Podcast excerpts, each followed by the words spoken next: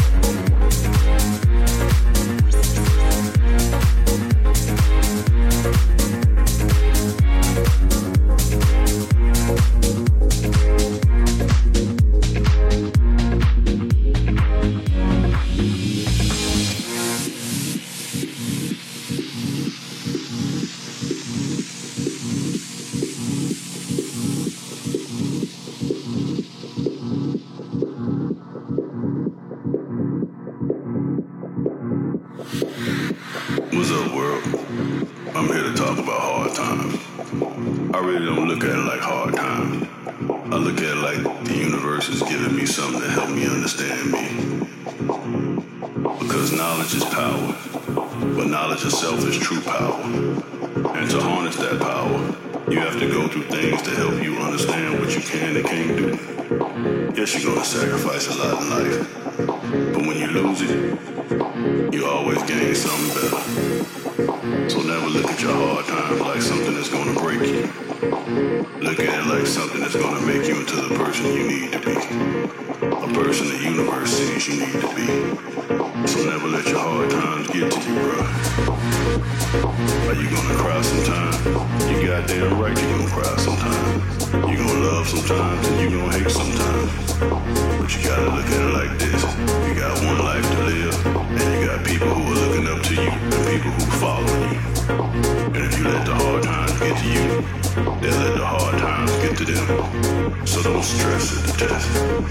Everybody is a leader. Whether you like to be, don't want to be, or you wish you never were. So smile at the hard times. There's a saying that says when death smiles at you, you smile back. Because death can't do anything to the legacy of a champion. Only thing it can do is make you a martyr. And all martyrs are talked about even to this day. And all are known globally. So let the hard times get to you. Just enjoy life, and life will enjoy you. Get what you can, because you gotta get something. I'm the voice, and I'm out.